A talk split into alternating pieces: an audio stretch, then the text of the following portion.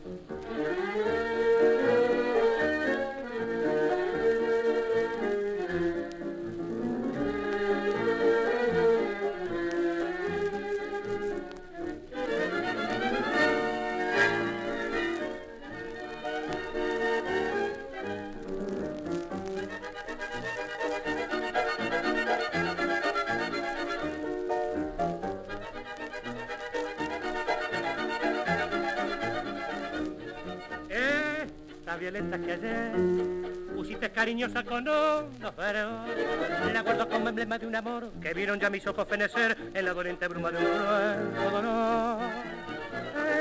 Ella tal vez me dirá es un lenguaje frío con expresión que vano espero que de regresar el ave del amor que supo dar un mundo de golpeos a mi corazón. Y en esta lucha del mal en la copa de mi juventud el vino fatal de la fuente de tu ingratitud.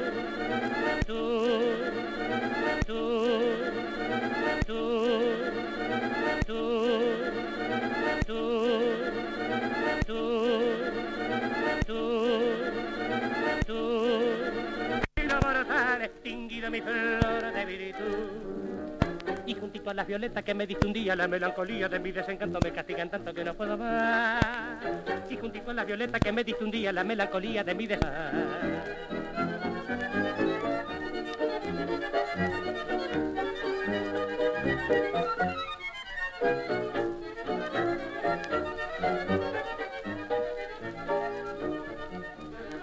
en esta lucha del mal en la copa de mi juventud el vino fatal de la fuerte de tu ingratitud.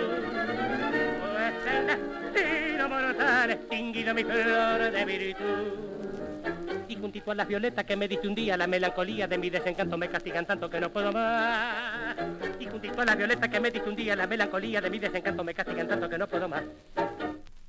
Resonancias. Fase, discos e historias de la década del 40.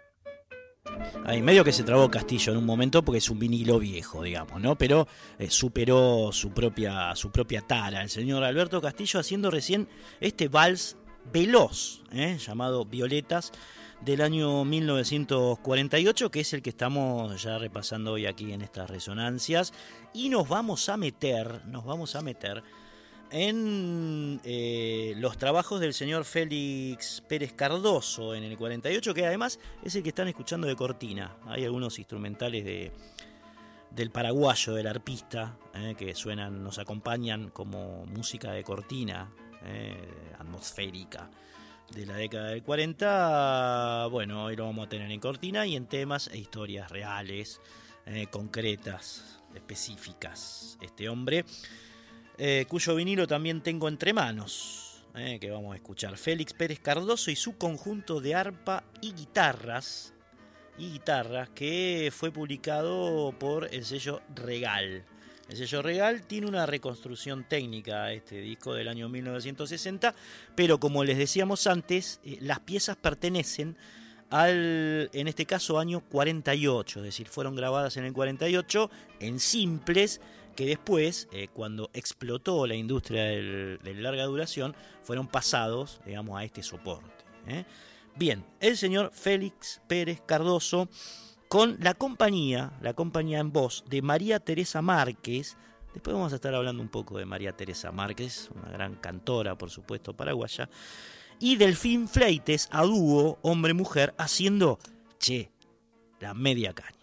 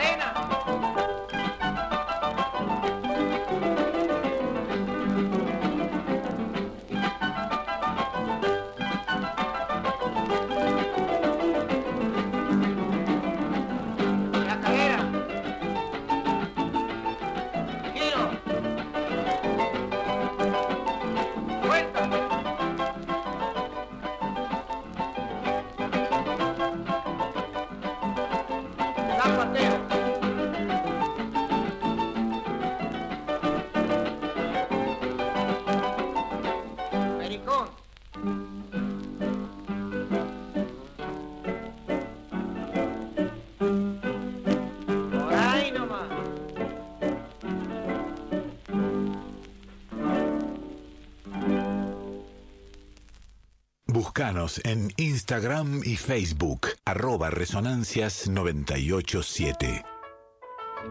Bien, ahí lo escuchabas entonces a Delfín Fleites marcándole el paso a los bailarines. Che, en esta media caña que grabó eh, Félix Pérez Cardoso con su conjunto de arpa y guitarras, eh, con otra voz, además de la de Fleites, que es, eh, como te decíamos, la de María Teresa Márquez, una autora, compositora, cantante ella, nacida el 20 de diciembre de 1918 que bueno, tuvo un enamoramiento así visceral con las músicas guaraníticas, de hecho eh, se vinculó muy de joven con, con, el canto de estas improntas, de la mano no solamente de Félix Pérez Cardoso, sino también de eh, Demetrio Ortiz, que es otro de los grandes referentes de la música, de la música guaranítica.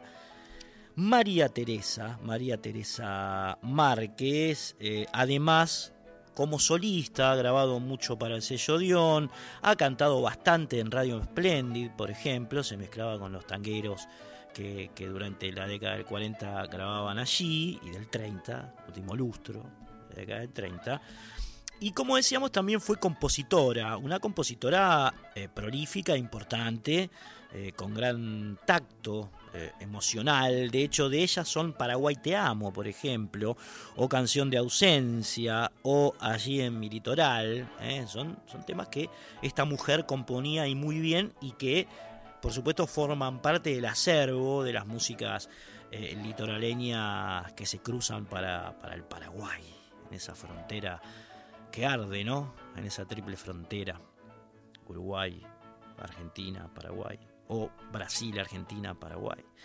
Bien, eh, este conjunto de este hombre que era un arpista del carajo, Félix Pérez Cardoso, que ha muerto joven, eh, a los 43 años, vamos a escuchar ahora eh, otros dos temas para el baile. Primero la samba, la López Pereira, que es, bueno, de los descubrimientos de Andrés Chazarreta, tal vez el más importante en, la historia de, las músicas folclóricas argentinas, esta samba, en la cual vas a escuchar de nuevo la voz de María Teresa Márquez, y después, eh, si quieren invitar ahí a sus parejas a bailar en el patio de casa, va a sonar El Zapateado, que es un gato. Eh. Primero samba, la López Pereira, después gato, el zapateado, todo por eh, el conjunto de Félix Pérez Cardoso, año 1948. Esto sonaba.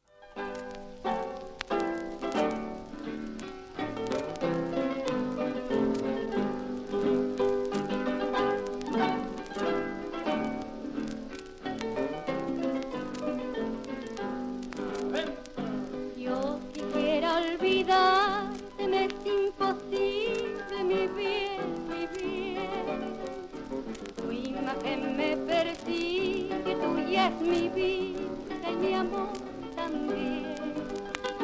Y cuando pensativo yo solo estoy, deliro con la falsilla que me apaga tu amor, tu amor. Deliro con la falsilla que me apaga tu amor, tu amor. Si yo pudiera tenerte a mi lado todo el día y mis ocultos amores palomas te contaría, pero es inútil mi anhelo jamás, jamás vivo siempre para amar, callado y triste llorar, llorar. Siempre para amar, callado y triste llorar, llorar. Se va.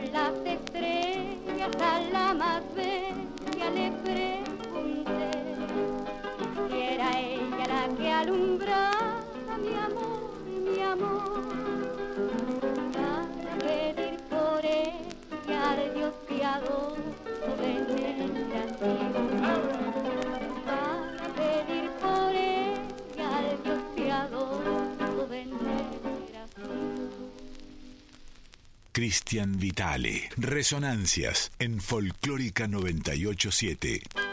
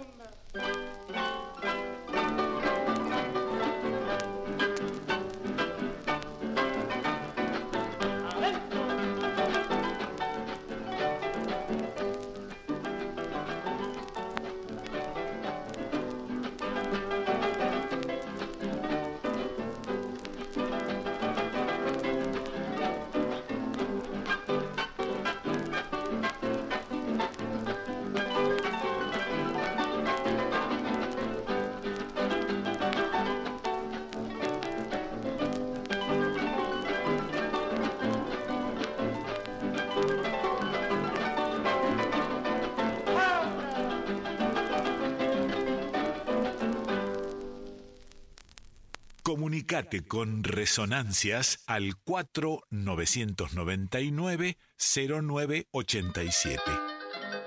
Eso mismo, eso mismo. Nos habíamos olvidado bien, André, de, dar los teléfonos para comunicarse con nosotros. Si es que alguien lo quiere hacer, es el 4999-0987. Dejan un mensaje. Estamos con músicas e historias del año 1948. Reitero, 4999-0987. O si no, el WhatsApp, que es el 11 3109 5896. Pero a través de esa vía solamente pueden eh, mandar mensajes de texto.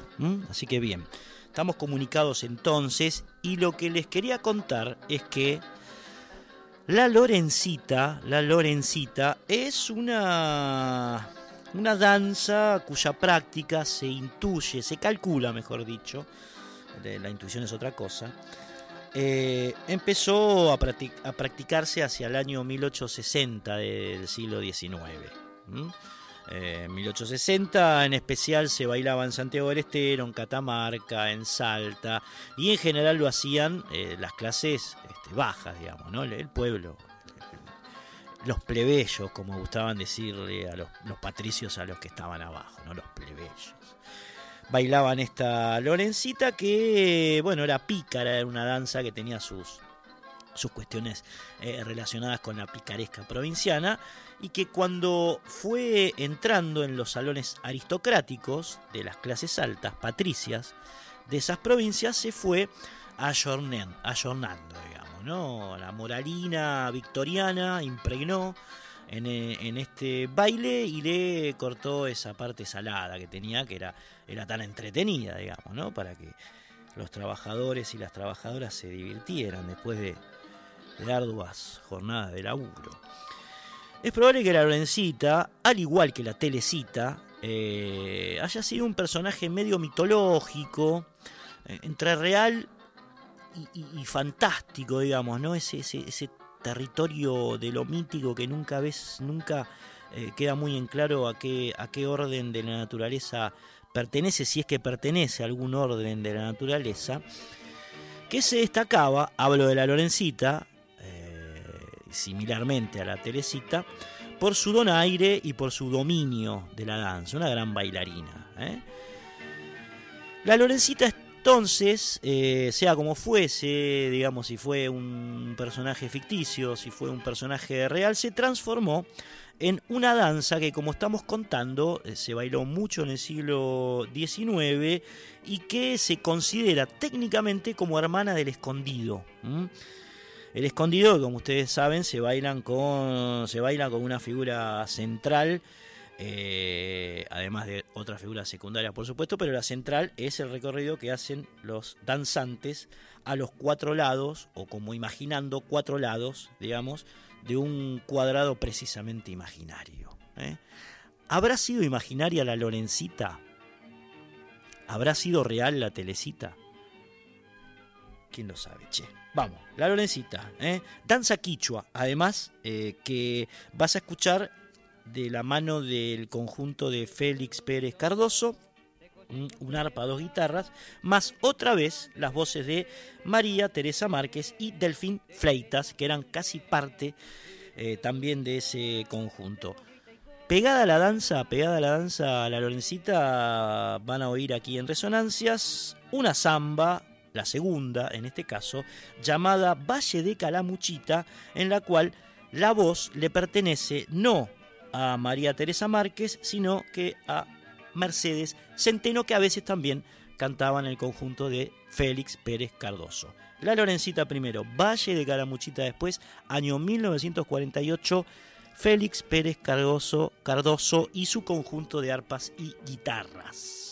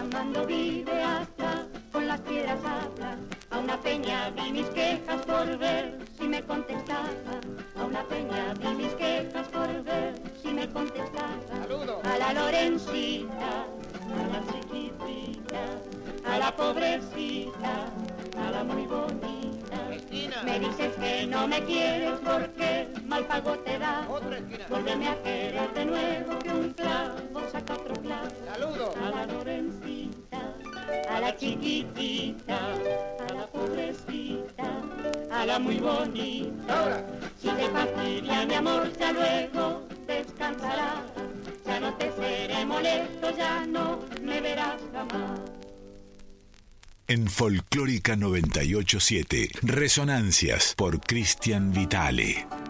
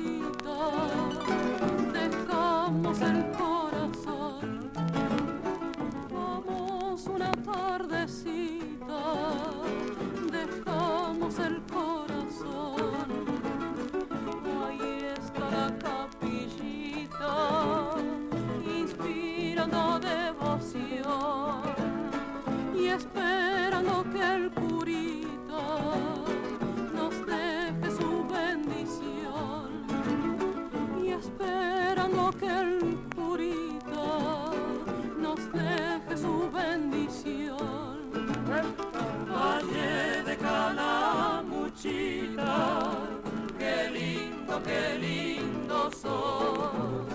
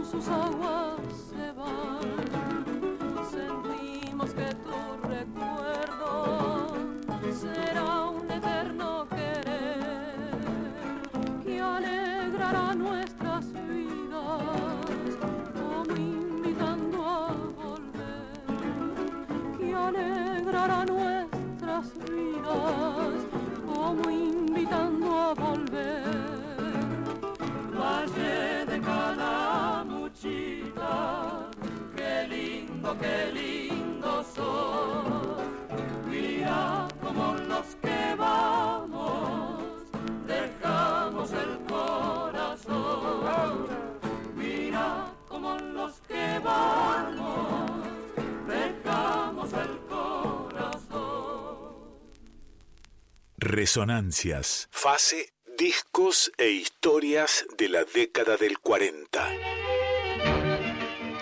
Y bien amigos, ahí teníamos dos voces femeninas de la década del 40, del año 1948, las dos cantando para el grupo El Conjunto de Félix Pérez Cardoso del Uruguayo. ¿eh? Primero María Teresa Márquez, que lo hacía en dueto con Delfín Fleitas, y esta última dedicada al hermoso valle de Calamuchita, eh, Mercedes Centeno. Así que ahí tenemos la, pata femenina del año 48 a través de estas dos mujeres. Después vamos a escuchar más, por supuesto. Eh, Félix Pérez Cardoso, ya hemos contado parte de su historia, pero recordamos que nació en el año 1908 y murió en 1952, muy joven, tenía 43 años cuando falleció este gran compositor y arpista paraguayo. Eh, dicen que es el más importante arpista, por supuesto, no solamente de la música paraguaya, sino de la música guaranítica proyectada al mundo. Eh, Félix Pérez Cardoso. Fue parte de un trío formidable antes de, eh, armar este conjunto con Ampelio Villalba y Diosnel Chacé. Creo que Ampelio sigue tocando con él en, estos, en estos temas.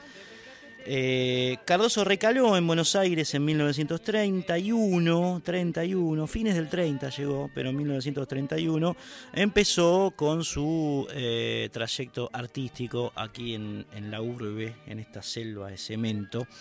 De hecho, fue en esta ciudad donde compuso la mayoría de sus, eh, de sus obras, sobre todo aquellas creadas para, para el arpa y fue parte de muchos proyectos en Buenos Aires, efímeros, ¿eh? que bueno, desembocaron en, este que armó en el año 1945. El que están escuchando ahora ya lo hemos repasado en programas pasados, en 1945. De hecho, escuchamos la versión de Pájaro Campana, que es su clásico más eh, significativo, ¿eh? que tiene que ver eh, la segunda grabación de Pájaro Campana de 1945, ya ha sonado aquí en Resonancias.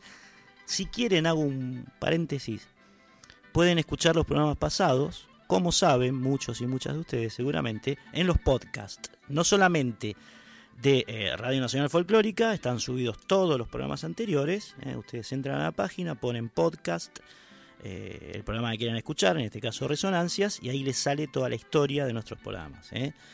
O si no, lo pueden hacer también en Spotify. Están subidos los programas en las dos plataformas. Vuelvo. Félix Pérez Cardoso también fue actor, ¿eh? se lo puede eh, ver actuando en la película Vidarita del año 1949, en la que, entre, otros, entre otras actrices, eh, trabajó Mirta Legrand, por, ejemplo. Viene de allí la, la mujer. Y aquí en la Argentina se casó con Abelina Victoria Sánchez Sáenz, con quien tuvo una hija, ¿eh? la hija de Félix Pérez Cardoso, llamada Ángela Rosa. Muchos de ustedes por ahí la, conocen por el tema que se llama Ángela Rosa, que eh, Cardoso le dedica precisamente a ella, a quien también, eh, en quien también se inspira para ser bienvenida y el sueño de Angelita. Mm, tres composiciones le hace Cardoso a su, a su única hija, ¿eh? a Ángela Rosa Cardoso. Bien, casi toda su vida en Buenos Aires, eh, Félix la vivió en el barrio de Palermo, en la calle Humboldt a 2100, donde falleció un atardecer mientras precisamente ensayaba con su conjunto. Su pueblo natal, Haití, ¿eh? donde nació Félix Pérez Cardoso, hoy lleva su nombre. Contamos la historia también de ese pueblo. Se llama Félix Pérez Cardoso. Si ustedes googlean, ¿eh? aparece no solamente eh, las referencias sobre este artista, sino también eh, las características de su pueblo. Cantidad de habitantes, dónde está, qué hacen, qué se hace, en fin, cómo es su gente. Bien, amigos, amigas, nos vamos a despedir de este repaso que hemos hecho por la obra de Félix Pérez Cardoso en el año 1948 con una chacarera llamada Doña Olimpia, un clásico por supuesto, y después eh, una cueca en la que vuelve a cantar el dúo Márquez Laine, eh, cuyo título es San Ramón. Primero Doña Olimpia, después San Ramón y nos despedimos, al menos por ahora, de la obra de Félix Pérez Cardoso.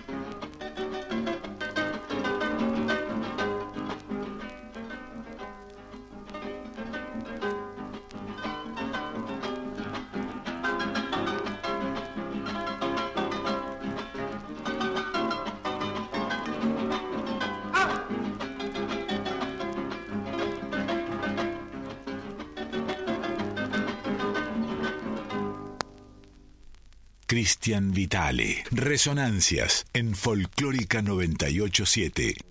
Camino a San Ramón, mientras el sol recostándose detrás de la altiva cordillera, torna las cosas de un color purpurino de indefinibles matices, que al posar nuestras miradas, los árboles, las viñas, el agua misma que rumorea jugueteando por las acequias, parecen un ensueño, pero en realidad es nuestra patria y San Ramón un pedacito de ella donde se aprende a querer la tradición sencilla, pero hermosa como todo lo nuestro.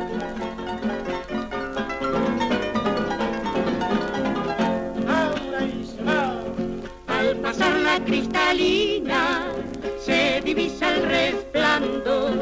Al pasar la cristalina se divisa el resplandor de un gaucho fogón que patio de San Ramón. De un gaucho fogón que anima el patio de San Ramón. Entre plátanos y flores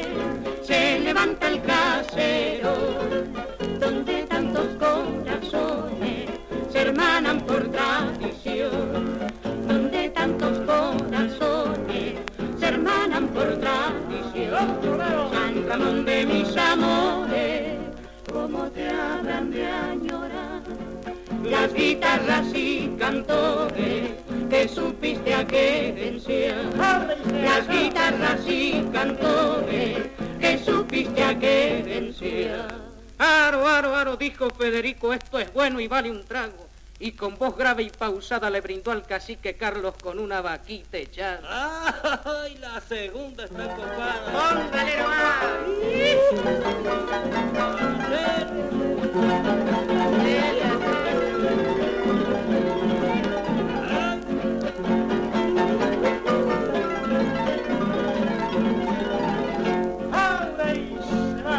Al ir para la bodega se ve a la noria.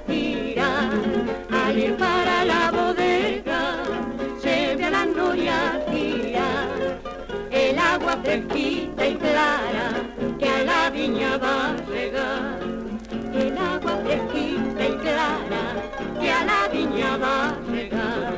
Bajo el parral una cueca, otra y sin se han de bailar en esas veladas criollas que nunca se han de olvidar, en esas veladas criollas que nunca se han de olvidar.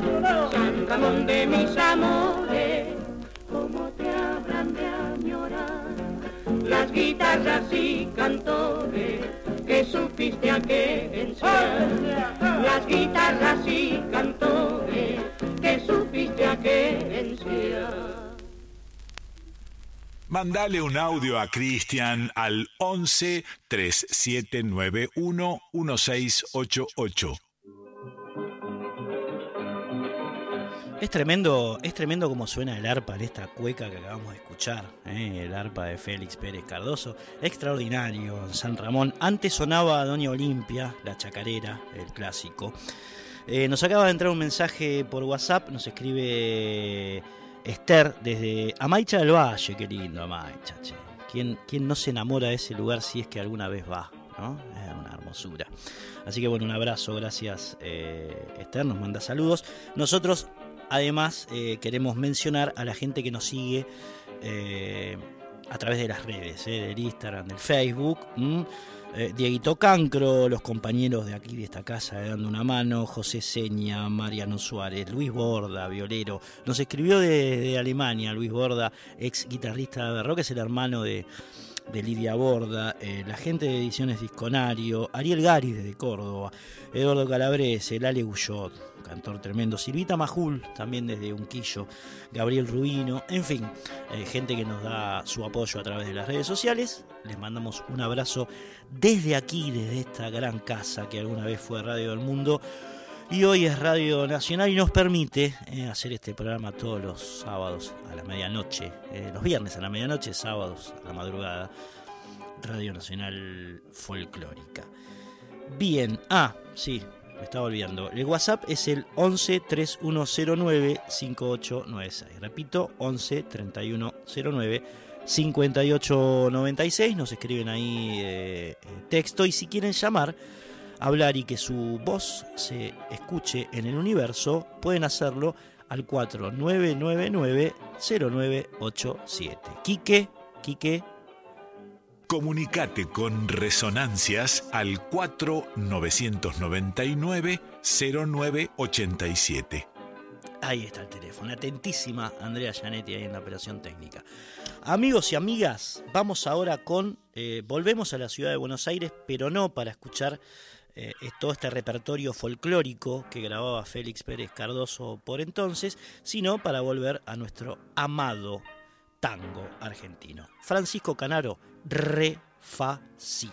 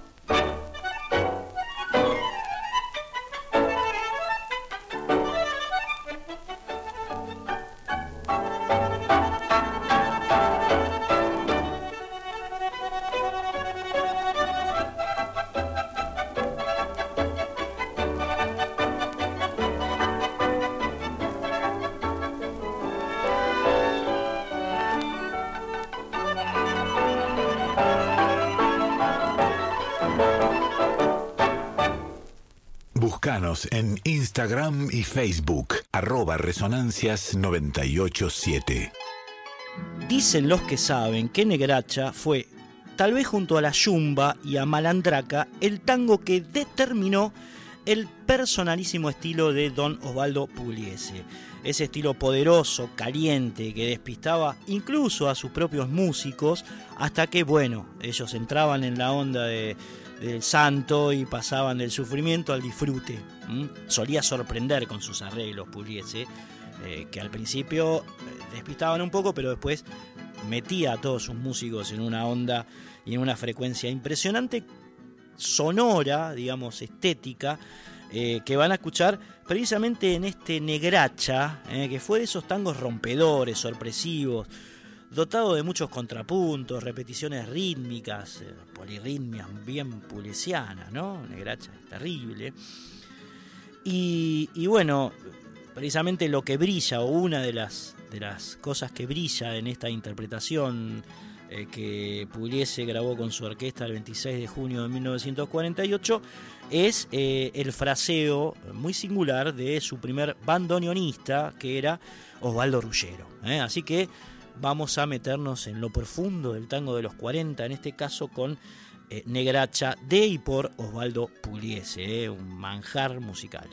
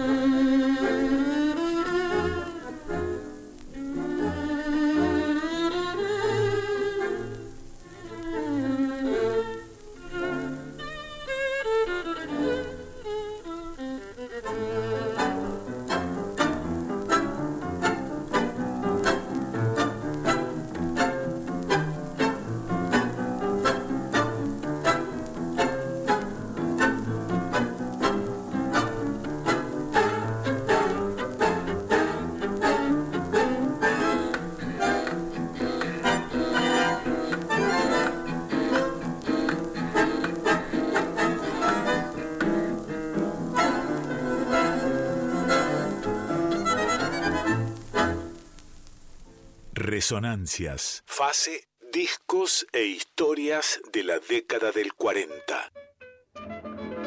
Poderoso, polirrítmico, se lo decíamos, no traicionábamos. Negracha eh, de, de y por Osvaldo Puliese con Osvaldo Rullero como primer bandoneón. Una cosa impresionante, ¿eh? Impresionante del tango de los 40. Bien, ¿saben qué pasó, por ejemplo, 10 días antes de que Pugliese grabara lo que acaban de escuchar? Pasó que nació el famoso long play. Decíamos antes, hacíamos alguna referencia al comenzar el programa eh, acerca de este soporte fonográfico, este fonograma, que bueno, eh, empezó a tener sus primeros momentos precisamente en 1948. Es cierto que ya venían circulando discos de larga duración hacia el año 1930, pero esos eran de 30 eh, centímetros de diámetro, digamos, eran más chicos que los, los long play tal cual los conocemos nosotros, los LP, eh, y reproducían a 33 revoluciones por minuto y medio. 33 revoluciones y media. ¿eh? Y además no podían durar más de 15 minutos por lado. El long play extendería su duración digamos, a 23. Esa es una de las características de los rasgos que diferenciaban a los dos soportes. Em, la mayoría de las grabaciones en aquel formato, que es como una especie de padre del, LP, eh, fueron para música clásica. De música clásica, es decir, eran grabaciones que hacía la RCA Víctor. De hecho, muchas o la mayoría se perdieron. Eh, de estos vinilos de, de 15 minutos por lado porque básicamente los tocadiscos eh, por los cuales se reproducían las canciones en ese soporte eran muy caros y por lo tanto en una época de crisis como fue la del 30, recordemos, ¿no? la crisis global de Wall Street y todo lo que eso provocó en, las sociedades de diferentes partes del mundo, eh, fueron desapareciendo del mercado. Es decir, la gente no tenía guita para comprar eh, los tocadiscos para pasar esos, esos soportes. Bien, este formato sería reemplazado por otro tipo de disco fonográfico que ahora sí tendría, unos 20, 22 minutos eh, de reproducción por lado, que eh, son casi los que conocemos hoy como LPs. La confección del mismo se inició en 1941 eh, fue suspendida durante la Segunda Guerra Mundial, donde por supuesto la industria masivamente se dedicó a la producción de, eh, armamentos, en la industria armamentística, y se reanudó cuando la guerra llegó a su fin en el año 45, eh, hasta que el sello, otro de los grandes sellos musicales de la historia, me estoy refiriendo a Columbia Records, lo dio a conocer dio a conocer el formato, digamos, ¿no? este, este, nuevo, este nuevo fonograma, eh, durante una conferencia de prensa que se realizó en el Hotel Waldorf Astoria, o Waldorf, mejor dicho, Waldorf Astoria, el 18 de junio de 1948, es decir, 10 días antes de que Pugliese grabara Negracha. El primer LP en salir al mercado, es decir, el primero que se comercializó, fue el concierto en Mi menor Opus 64 de Félix Mendelssohn, ejecutado por el violinista Nathan Milstein con el acompañamiento, el acompañamiento perdón, de la Orquesta Filarmónica de Nueva York, que dirigía por entonces Bruno Walter, y así empezaron a sucederse una catarata de ediciones del EP que se transformó, por supuesto, en el fonograma más eh, popular de la historia de la industria del disco. ¿eh? Y que incluso diría eh, sigue siendo hasta nuestros días, porque no hay cómo escuchar un vinilo, es decir, eh, no hay eh, manera de que otro soporte, mejor dicho, supere el sonido de un vinilo si es que tenemos una buena bandeja, si es que cuidamos el vinilo, algo que a veces no ocurre, o si es que ese vinilo eh, es muy bien fabricado. No hay ni CD, ni cassette, ni este, plataforma de internet que pueda lograr el sonido de un vinilo. Con dos baffles, como corresponde, las cajas, amplificador, el vinilo, chao no, es incomparable el sonido, porque tiene todos los matices. No ha sido superado aún este formato que, como les acabo de contar, se creó en el año 1948 y uno de los primeros temas eh, que se editó en ese formato fue Eh, esta versión que vas a escuchar ahora de eh, Vicente Greco por Aníbal Pichuco Troilo del 1 de octubre de 1948, llamada Ojos Negros.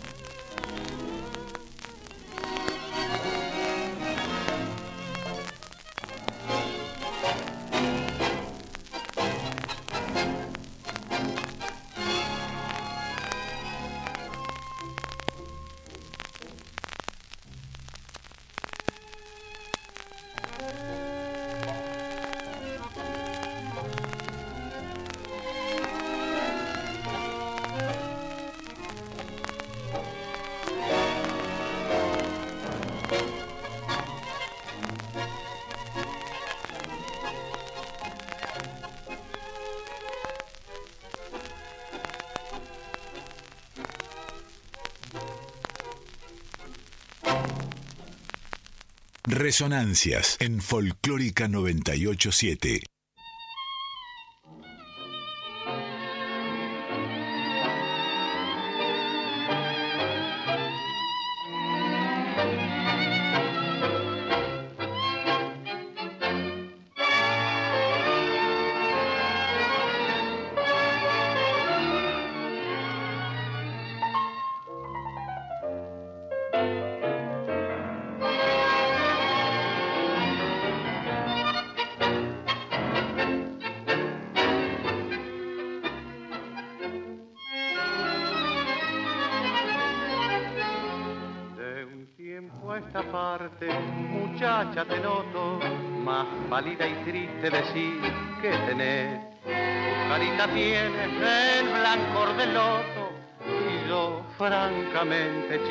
No sé qué pena te embarga porque ya no ríes con ese derroche de plata y cristal.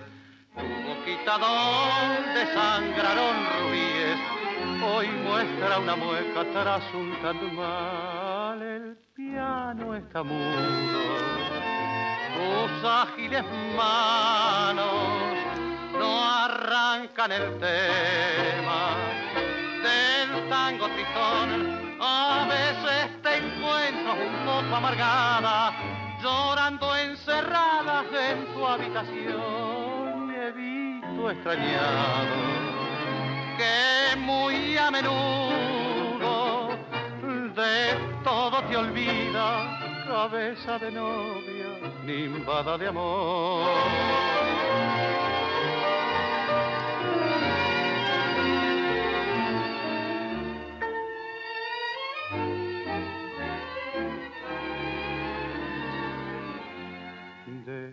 Todo te olvida, cabeza de novia, pensando en el chico que en tu corazón dejó con sus besos sus credos amantes, como un ofertorio de dulce pasión. El piano está mudo, tus ágiles manos no arrancan el tema del tango tristón.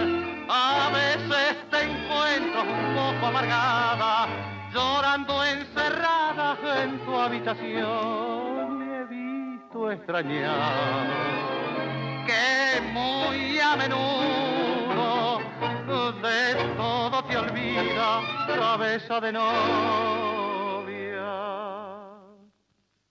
nimbada de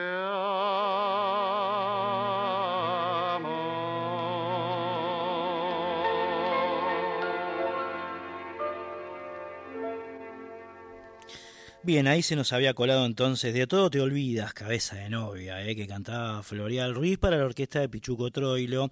Este fue un tema grabado el 23 de febrero de 1948. Antes sonaba Ojos Negros de Vicente Greco, también, eh, por supuesto, por la orquesta de Pichuco Troilo, en la cual eh, pasaban cosas, por supuesto, en el año que estamos tratando hoy. Eh, por ejemplo, que eh, Argentino Galván empezaba a menguar un poco su rol como arreglador de la orquesta. Sabemos que el primero de la orquesta de Pichuco, uno de los primeros fue Astor Piazzolla, después eh, empezó a proliferar el trabajo arreglístico de Argentino Galván. Y vamos a decir que el tercer gran, arreglador de, de la orquesta de Pichuco Troilo fue Ismael Espinosa Spitalnik, ahí va, Spitalnik, ¿eh? que por ejemplo arreglaría las versiones de Cafetín de Buenos Aires, que Pichuco grabó con Mundo Rivero en voz, y a partir de ahí se convertiría en una buena alternativa eh, en la cuestión de, del arreglo de los temas. Otra cuestión de la orquesta de Troilo en el año 1948 fue eh, el alejamiento de Florial Ruiz, a quien escuchábamos cantar recién, que, bueno, se fue de la orquesta de Pichuco para recalar en la de Francisco Rotundo, que dicen le hizo una oferta eh, que más o menos triplicó lo que ganaba con la de Troilo. Así que bueno, el tipo se fue. Más o menos le pasó lo mismo con Marino a Pichuco Troilo. ¿eh? Aparecían otras orquestas que se aprovechaban de, del nombre que habían tenido estos cantantes en la orquesta de Pichuco y se los chupaban. Así que bueno, perdió en apenas un año y medio eh, Troilo, primero a Marino, que se fue mal, aparte, porque eh, se le cayó un contrato importante tenía la orquesta de Pichuco con los carnavales de Montevideo, es decir, eh, lo contrataron a tocar en los carnavales del verano del 47 eh, con la voz de Marino. Marino se fue antes de que se hiciera efectiva la fecha y los uruguayos le bajaron, digamos, la, la oportunidad. Así que se armó un lindo despelote. Entre ellos dicen que estuvieron 10 años sin hablarse, Pichuco eh, y, Marino a raíz de este inconveniente. Con Florial parece que la cosa fue más tranqui, le dijo Pichuco hasta acá llegué, Pichuco le dio el olivo eh, de buenas maneras mm, y eh, se quedó con Edmundo Rivero en la orquesta, que había ingresado paradojalmente recomendado por, por Marino a la orquesta en el año 1947.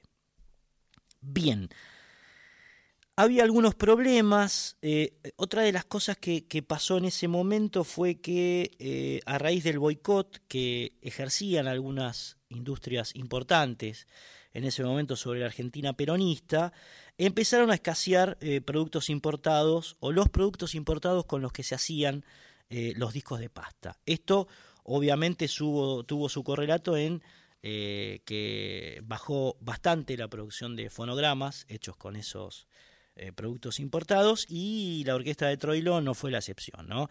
De hecho, grabó solamente ocho piezas, la orquesta de Pichuco en el año 1948, entre ellas, además de las que escuchábamos antes, estas que vas a escuchar ahora. La primera, eh, grabada el 1 de octubre de 1948 con voz de Edmundo Rivero llamada Como tú, y la segunda, una de las últimas que graba Floreal Ruiz en voz, yo no sé si es la última, tendría que chequearlo bien, pero es una de las últimas seguro, el 8 de julio de 1948, llamada Lágrimas de mi corazón, Floreal Ruiz la comparte, es decir, comparte el canto con eh, Rivero.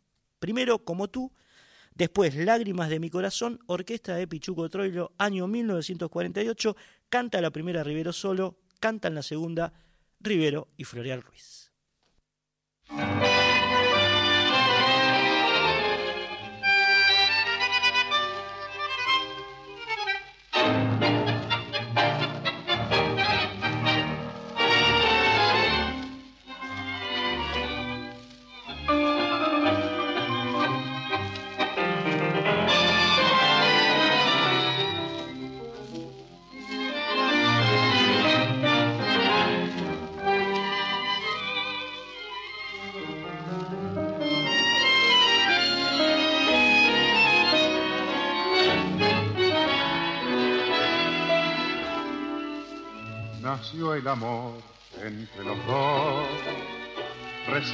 dejada la niñez, pero la muerte fatal y terca te llevó sin comprender lo que es amor.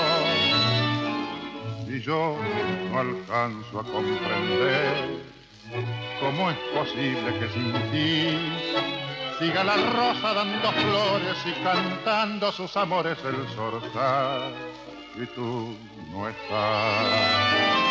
Porque me diste tus labios, vida mía, para después alejarte de mi vida. Llevo tu recuerdo que me abraza como tú, me besa como tú, me quema como tú.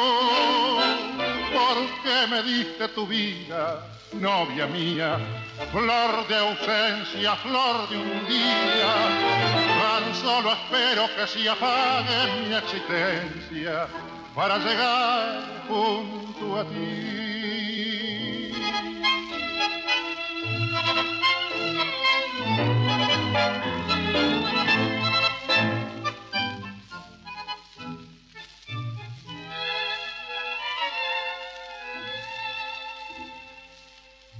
Porque me diste tus labios, vida mía, para después alejarte de mi vida.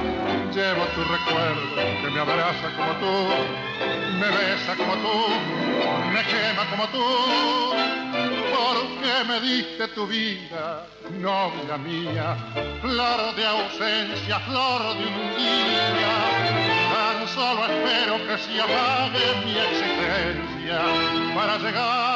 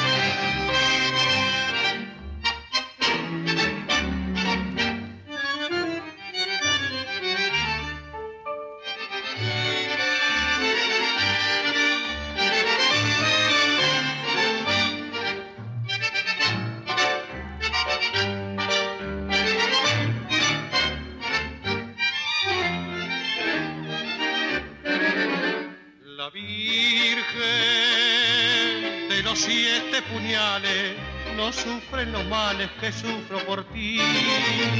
La hoguera, con ser llama y ser fuego, no es más que este ruego que siento por ti. Y la nieve tan fría no es más alma mía que mi parecer. Ay, ingrata, me matan de amor, tus ojos traidores de negro mirar.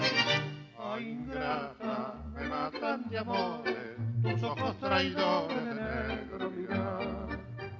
Lagrimita de mi corazón, como agüita de río se va. Ay, qué amarga son, ay, cómo se va.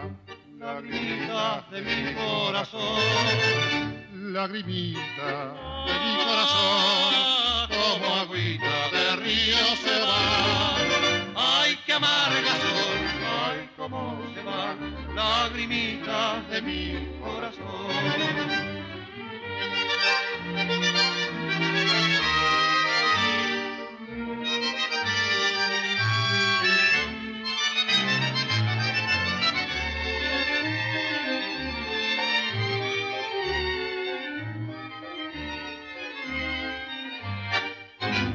la nieve tan fría no es más alma mía mi padecer. Ay, ingrata, me matan de amor, tus ojos traidores de negro mirar. Ay, ingrata, me matan de amores, tus ojos traidores de negro mirar. Lagrimita de mi corazón, como agüita de río se va ay, qué amarga son, ay, cómo van lagrimitas de mi corazón, lagrimitas de mi corazón. Búscanos en Instagram y Facebook, arroba resonancias 987. 1910, tiempo flor de mi existencia. Suenan esta noche un tango lerdo y a los recuerdos me voy atando y es que cuando escucho un tango de ley, yo estoy con él mano a mano. Lo aprendí a bailar cuando muchacho y desde entonces ya no lo pierdo. 1910, un patio de arrabal bajo el parral, milongón de orilla, Lolita y el marqués al son de su compás bailando hacían mil maravillas. Lolita y el marqués al son de su compás bailando hacían mil maravillas. Letra Leopoldo Díaz Vélez, música José Calvelo Benigno, grabado por Ángel Vargas con el acompañamiento de la orquesta de Eduardo del Pino el 27 de noviembre de 1948. Suena, amigos y amigas, si es que estamos, 1910. Hoy vuelve como de un sueño de aquel pasado tu esencia. Ah, 1910, tiempo flor de mi existencia.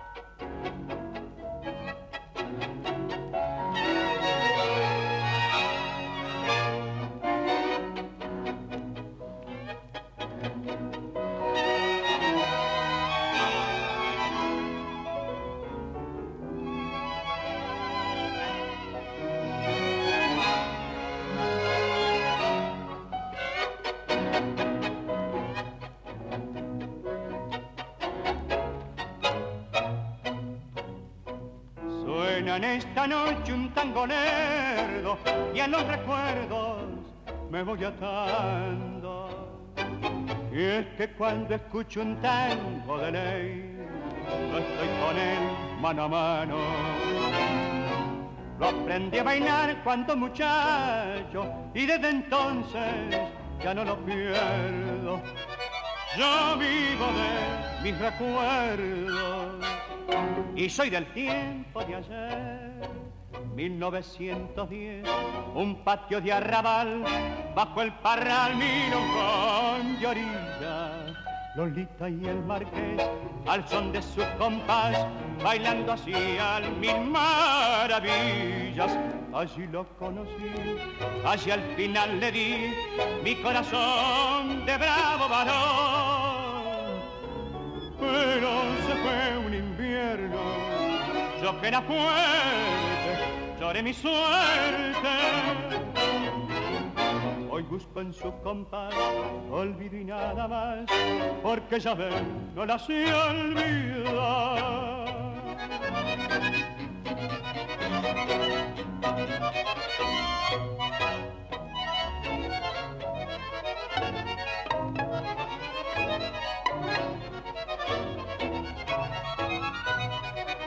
Allí la conocí, allí al final le di mi corazón de bravo varón. Pero se fue un invierno, lo que era fuerte, lloré mi suerte. Hoy busco en su compás, olvido y nada más, porque ya ven, no la sé olvidar. Tremenda la voz del señor Ángel Vargas haciendo 1910 de Leopoldo Díaz Vélez y Benigno José Calvelo en el año 1948. Ángel Vargas que había tocado, había cantado, mejor dicho, mucho tiempo para la orquesta de Ángel D'Agostino y que ahora había formado su propia orquesta, ¿eh? Ángel Vargas. Bien, eh, acabamos de recibir un mensaje de eh, Tono Socolla desde Faenza, Italia. Miren ustedes la magia, che. Eh, buen día, qué lindo despertarse, tomar mate y escuchar música. Nos dice un saludo desde Faenza, Italia, el Tano Socola. Mm, así que mandamos un abrazo. También nos escribió al WhatsApp eh, Adrián Mirko. Feliz fin de semana, mi gente linda, Mirko de Buenos Aires, Argentina. Bien, el WhatsApp 11 3109 5896. Repito, 11 3109 5896. Si quieren hablar, por ejemplo, para que los escuche el Tono Socola desde Italia. Lo pueden hacer al 4999-0987. Repito, el teléfono 4999-0987. Amigos y amigas, estamos con Mariano Massimino ahora en la operación técnica. Mi nombre es Cristian Vitale. Esto es que hacemos todos los sábados en las primeras horas, ¿eh? de 0 a 2, eh, es Resonancias. Y esta radio que estás escuchando es la Nacional Folclórica. Eh, la 987. Folclórica 987. Bien. Dicho todo esto, les cuento que eh, las voces femeninas no quedaron eh, en aquellas que cantaban con Félix Pérez Cardoso, como escuchábamos al principio del programa, sino que también renacen ahora, en este mismo año, con la señora Nelly Omar. Nelly Omar, eh, como saben ustedes, gran cantora argentina, nacida en Guaminí, ahí en el interior de la provincia de Buenos Aires, mujer que heredó el oficio de cantante de su propio padre, que era guitarrero, pero que además era muy amigo de Carlos Gardel. Compartían el papá de Nelly Omar y, y Gardel su afición al turf, a las carreras de caballo, iban juntos al hipódromo. A principios de la década del, del, 30, la compañera Nelly cantaba junto a su hermana Nélida en Radio Splendid, fueron sus primeros pasos. Eh, juntos hacían temas camperos, milongas, estilos. Tangos no juntas, sí, eh, sí eh, milongas y estilos, pero los tangos los cantaba Nelly Omar solamente, su hermana no cantaba tango. Luego Nelly se integró al conjunto Cuadros Argentinos, que era dirigido por los hermanos Navarrine. Hacia fines de la década del 30 solían presentarse Nelly Omar junto a cantores de fuste o cantoras como Libertad Lamarque, Agustín Magaldi. Algunos dicen que en ella se inspiró Homero Mansi para componer Malena, aunque la versión más eh, acendrada es la de aquellos que dicen, eh, aseguran que el poeta escribió ese tango inspirado en Malena de Toledo, que era una cantante argentina que Homero Mansi había conocido en San Pablo, allí en Brasil, eh, mientras regresaba eh, a Buenos Aires de un viaje por México. Cosas, cosas, cosas del tango. Durante la década del 40, Nelly Omar actuó en las películas Canto de Amor, dirigida por Julio Irigoyen, y Melodías de América, cuyo director fue Eduardo Morera, y también grabó mucho para la orquesta de Francisco Canaro. ¿eh?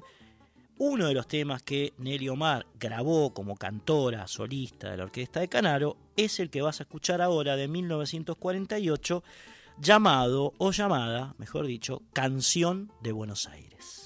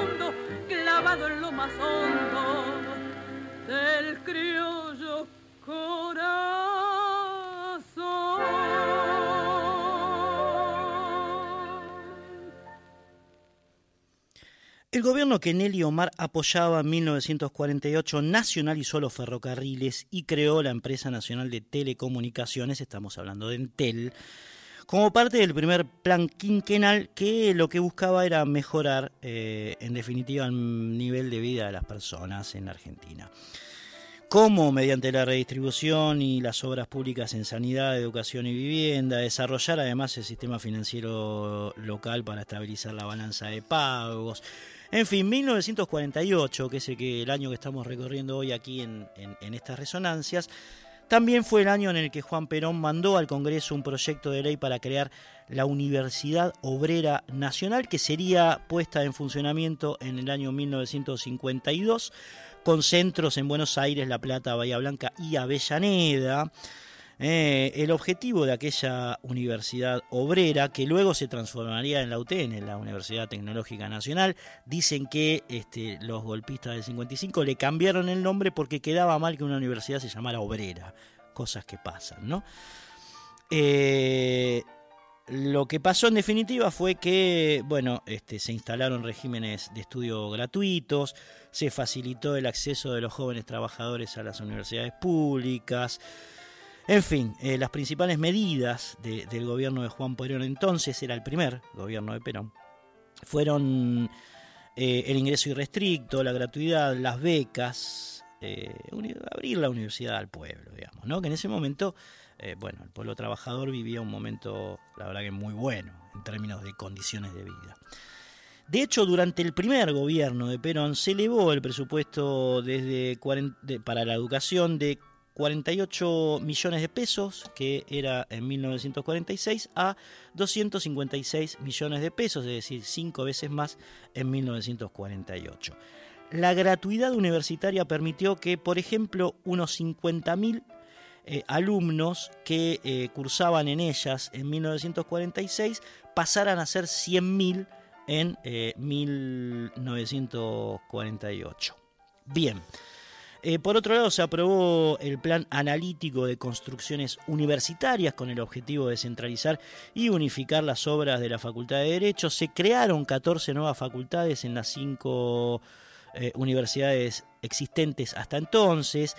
En la Universidad de Buenos Aires, en la UBA, se crearon la carrera de odontología, arquitectura y urbanismo además del Instituto de Ciencias Antropológicas, el 28 de agosto de 1948 Eva Perón anunció el Decálogo de los Derechos de la Ancianidad que incluía derecho a la vivienda, derecho a la alimentación, derecho al vestido, derecho al cuidado de la salud física, derecho al cuidado de la salud moral, eh, derecho al esparcimiento, derecho al trabajo, derecho a la expansión y derecho al respeto. Un decálogo eh, de 10 derechos que fue incluido en la Constitución Nacional eh, que se promulgó en el año 1949 año después. Bien, el 3 de septiembre de 1948, esto pasaba en la Argentina por entonces, eh, el gobierno de Juan Perón creó, por ejemplo, la Escuela de Danzas Folclóricas Argentinas y el 24 de septiembre ocurrió eh, la primera eh, grabación de la marcha peronista, que en realidad no la hizo Hugo del Carril, que es la más conocida, después haría una también este...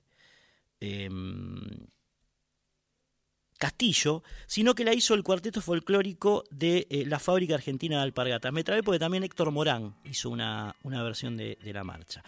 Bien, rapidito, como en un flash eh, de memoria hacia atrás, esto pasaba en nuestra Argentina en el año 1948. Y además, y además, Antonio Tormo estrenaba El Rancho de la Cambicha, eh, que es el tema del primer gobierno peronista. Dale.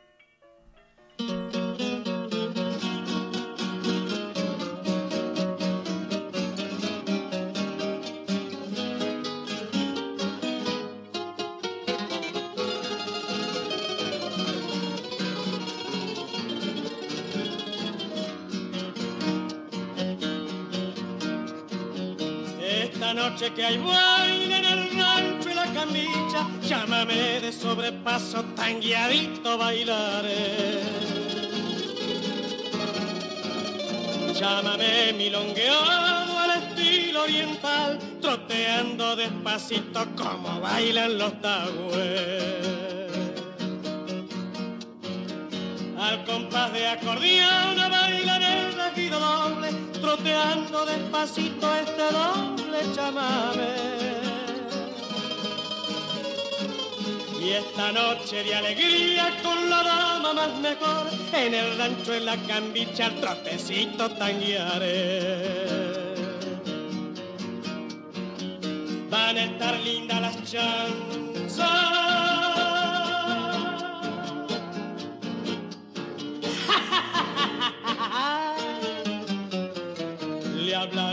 A la guainas suspira. Luciré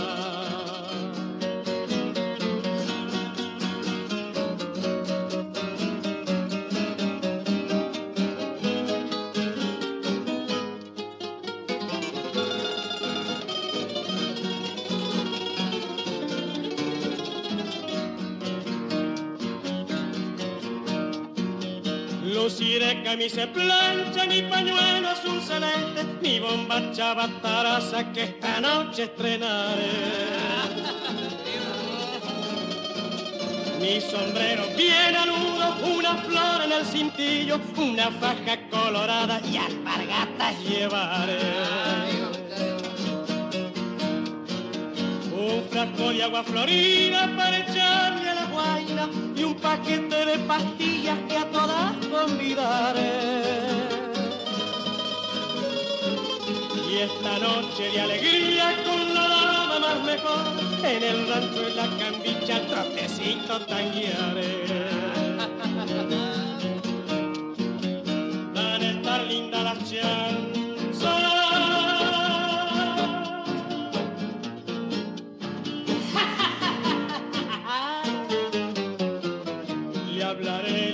guaina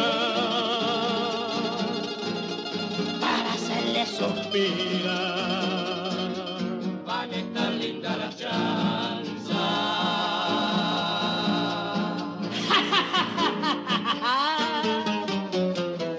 Le hablaré lindo a la guaina para hacerle suspirar.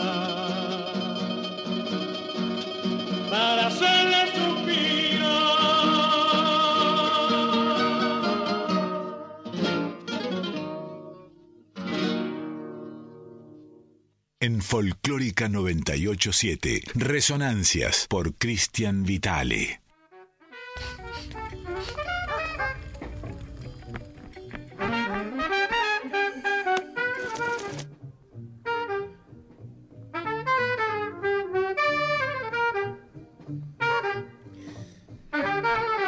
Bien. Suena esto porque esto es Growing High, un clásico del jazz universal eh, de Charlie Parker. Charlie Parker, que fue, como ustedes saben, uno de los más grandes exponentes de los vientos en el jazz que hubo en el universo. ¿Mm? Parker había nacido en Kansas el 29 de agosto de 1920 se transformaría, como les decía, en un tremendo saxofonista, tal vez el más grande de todos los tiempos, ¿eh? Bird.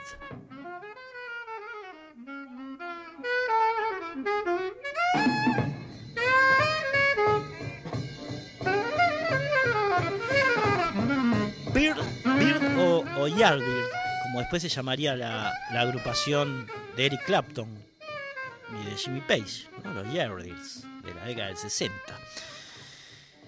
Eh, Charlie Parker, iniciador del bebop, con, junto a Dizzy Gillespie, eh, un improvisador pleno.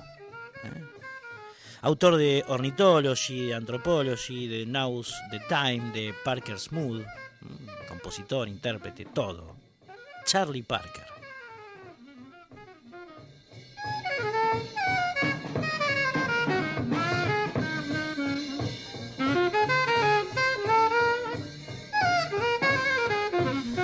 Esta pieza arropa, viste, contextualiza, digamos, eh, las músicas eh, de otros lares en el año 1948. Elegimos hoy traer a Charlie Parker para cortar un poco, digamos, con el gran tango argentino, el gran folclore argentino, para eh, ambientar, digamos, y expandir la frontera, ¿no? Esta era la música que se hacía, mientras Troilo, eh, Canaro, Caló, digamos, y nuestros grandes músicos, eh, Pérez Cardoso, los hermanos Ábalos, mm, Andrés Chazarreta, hacían lo suyo aquí. ¿eh? Esto sonaba en, en América del Norte, en Europa y también, ¿por qué no aquí, donde había una gran cantidad de gente que era seguidora del jazz? De hecho, después nos vamos a meter con Astor Piazzolla, que era más amigo de los jazzeros que de los tangueros en un momento, ¿no? Bien, Growing High, ¿eh? nos va a servir aparte eh, para ambientar musicalmente algunas efemérides, cosas que pasaron en 1947, como por ejemplo que el 14 de enero, 1948, perdón, nació en Formosa Nacha Roldán, la gran cantora, ¿eh? Nacha Roldán que se criaría en Corrientes, pero es formoseña. A los dos meses creo que se... La, la familia la llevó a Corrientes y allí se crió, ¿no? Pero su cuna es Formosa. El 11 de febrero de 1948 se estrenó eh, Juan Moreira, no la película de Leonardo Fabio, sino la de Luis Mogliabart, otra versión, una versión anterior a la de Fabio.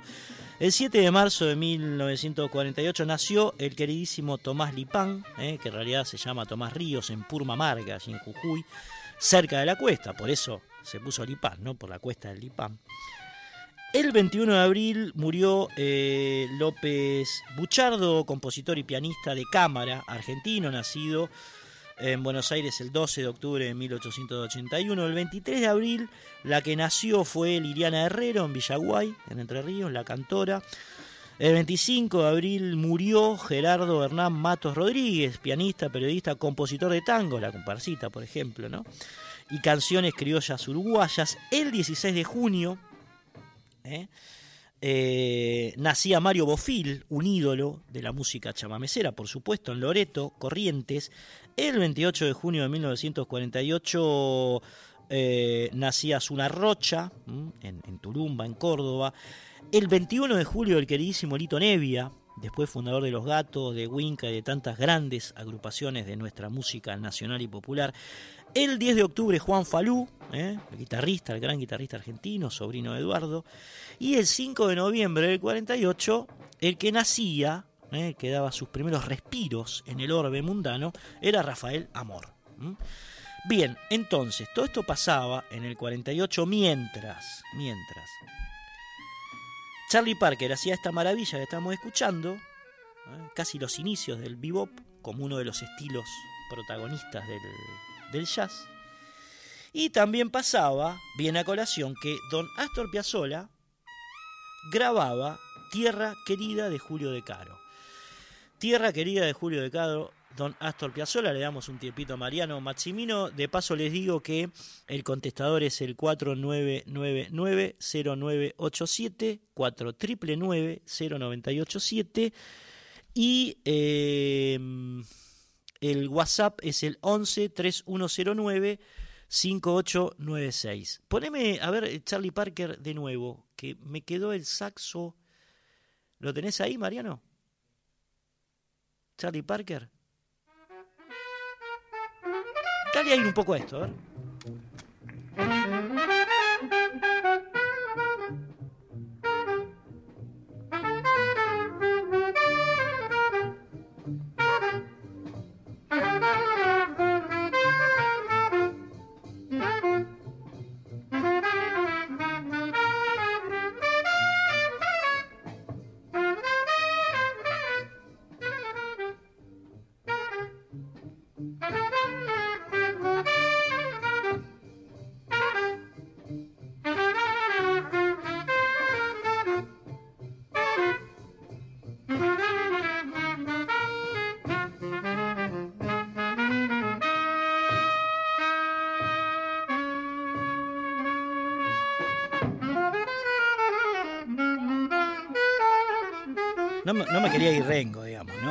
Charlie Parker. También nos llegó otro mensajito por WhatsApp de Rafa desde Brasil. Nos manda un video, ¿eh? Nos manda un video. Lo que pasa no lo podemos ver, Rafa, pero no podemos escuchar porque no está eh, habilitada la, máquina donde recibimos los mensajes de WhatsApp eh, para, para, escuchar. Así que solamente vi las imágenes. Se ve que la está pasando bien. Rafa desde Brasil nos escribió.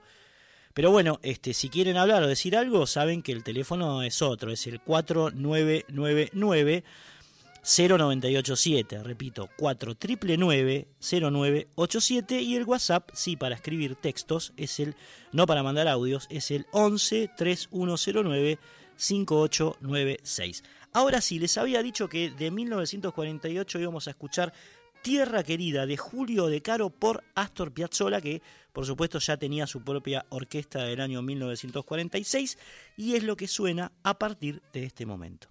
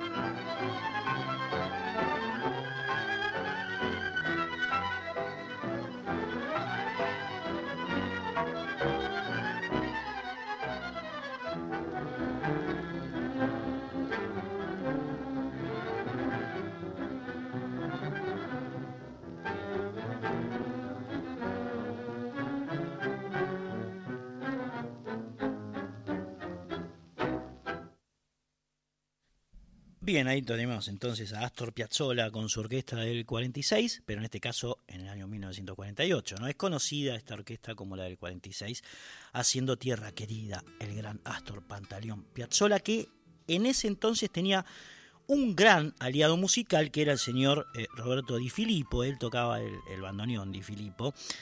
Eh, era quien tocaba precisamente la parte aguda del instrumento, que es la más compleja, mientras Astor, por supuesto, se lucía con la grave que es la más poderosa. ¿eh? Era un, dueto interesantísimo ese que hacían Piazzolla y Di Filippo en la primera orquesta de, de Astor. Se complementaban maravillosamente ellos, como por ejemplo luego lo haría eh, Leopoldo Federico con el octeto, ¿no? Eh, fue un complemento ideal Leopoldo Federico del octeto de Piazzolla, posterior, por supuesto, de otras, de otras épocas, eh, a la par de este señor Di Filippo, eh, con el que Astor además hablaba de música, mientras otros músicos preferían, digamos, conversar acerca de mujeres, de caballos, de fútbol, de vicios, en fin, todo el tango ese, ¿no? Astor solía alejarse de esos de esas conversaciones para eh, hablar de música. Estudiaba mucho, era un tipo que se dedicaba eh, demasiado, digamos, al, estudio de la música. De hecho, eh, contábamos en el programa pasado que se acostaba por ahí, terminaba de tocar a las 2 o 3 de la mañana en un café y se levantaba a las 5 de la mañana para ir a estudiar con Alberto Ginastera. Un sacrificio enorme hizo Piazzolla para ser quien fue, uno de los más maravillosos músicos eh, de nuestro país, por supuesto. Pero bueno, se perdió estas cosas, ¿no? Eh, esas tertulias hablando de, otras, de otras cuestiones. Eh, Di Filippo y Piazzolla también solían ir juntos a escuchar la Orquesta Sinfónica del Colón, que o, tocaba en el Colón o tocaba, por ejemplo, en el Teatro Gang Rex, solía presentarse. Di Filippo también cantaba arias de ópera, eh, tocaba el oboe, estaba maravillado Piazzolla con su primer bandoneón, con ese gran bandoneón de la, de, la orquesta del 46 que vas a escuchar ahora en esta pieza también de Julio de Caro, era muy de Cariana, la orquesta de Piazzolla, eh, era muy de Cariana, llamada Todo Corazón.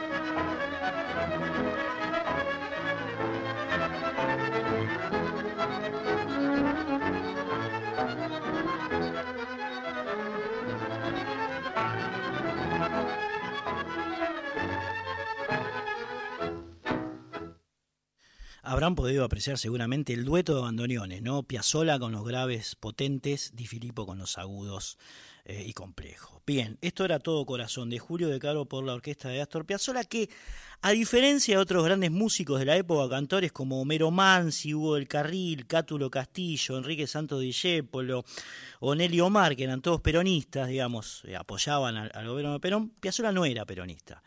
Eh, no le gustaba ir a los actos, no le gustaba cantar la marcha, no era peronista. Como Osvaldo Pugliese, tampoco lo era, era del PC, o Atahualpa Yupanqui, que era comunista, ¿no? Eran las ideologías del momento que los músicos explicitaban y a veces tenían que sufrir por haberlo explicitado, ¿no? Yupanqui y Pugliese la pasaron mal durante el gobierno peronista y eh, Hugo del Carril, Homero Mansi y, sobre todo Discépolo, digamos, ¿no? La pasaron muy mal durante gobiernos antiperonistas. Eh, incluso la pasó mal durante el peronismo. Eh, fue absolutamente, este, digamos, estigmatizado por sus compañeros. No, sobre otros porque no llegó, pero sí eh, en el gobierno peronista. Así que bueno, esas eran las ideologías de, de los músicos por entonces, pero reconocía Astor que eh, por ejemplo, uno se da cuenta de ello en la biografía que hizo Natalio Gorín sobre su, sobre su vida, que em, reconocía que durante el gobierno de Perón se había hecho mucho por la música argentina, digamos, unas cosas que él, rescataba. Bien, perlitas, así, cositas, ¿eh? Eh, chismografías de la historia. ¿Quiénes eran peronistas de los músicos y quiénes no? Bueno, acá hay una especie de panorama. Lo escuchamos, lo seguimos escuchando a Piazzolla como decíamos, él era eh, también muy amigo de los yaceros y de hecho, de hecho, eh, grabaría un disco con Gary Mulligan, un disco de tango y de jazz, maravilloso en la década del, 60, pero era un seguidor y un gran admirador de Enrique el Mono Villegas, un yacero argentino muy importante, por supuesto, que en 1952 grabaría un disco extraordinario de folclore, lo vamos a traer, eh, el Mono Villegas, cuando llegue el momento. Pero eh, el 17 de diciembre de 1948, Piazzolla le grabó un tema en homenaje eh, al Mono Villegas, a quien eh, admiraba muchísimo, al pianista, el Mono, saben, era pianista, llamado precisamente Villeguita, que es el que vamos a escuchar ahora. Esta composición es un homenaje de Piazzolla a un yacero llamado Enrique Mono Villegas, que obnubilaba a todos los músicos argentinos que les gustara la música. Dale.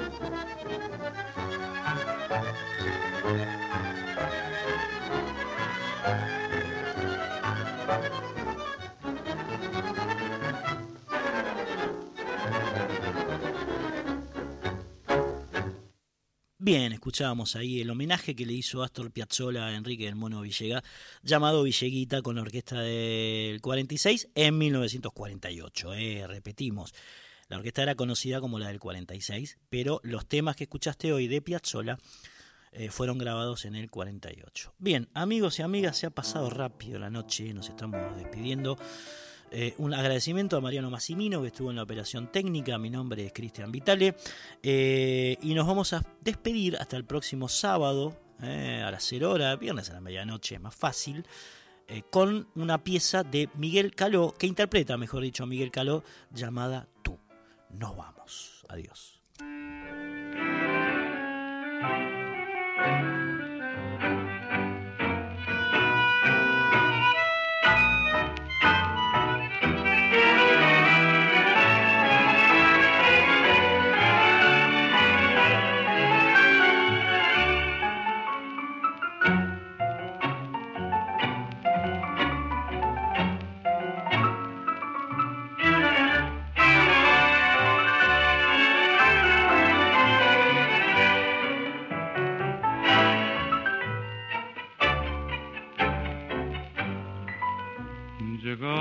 Como un rayo deslumbrante de luz. Yo andaba por el mundo sin amor ni que tú. Mis ansias ya se habían refugiado entre las ruinas de mi pasado. Traías en tus ojos, en tu labio, tu voz, la cálida promesa de un destino mejor. Mis manos y tus manos se encontraron y nuevamente te palpitó mi corazón. Tú, con la magia de tu amor y tu bondad, tú me enseñaste a sonreír y a perdonar. Beso era un grito de rencor en el trágico final de mi desesperación. todo aquello se acumuló como brumas en el mar al llegar la luz del sol. Tú, milagrosa musiquita de cristal, tú me enseñaste a sonreír y a perdonar.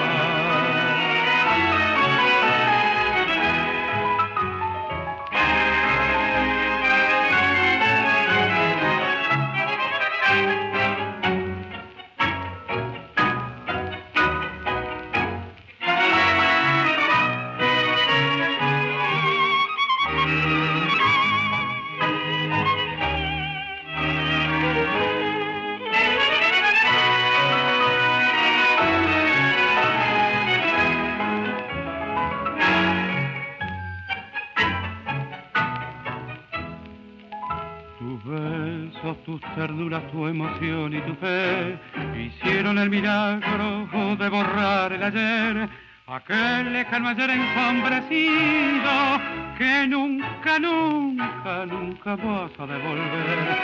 Tu milagrosa musiquita de cristal, tú me enseñaste a sonreír y a perdonar.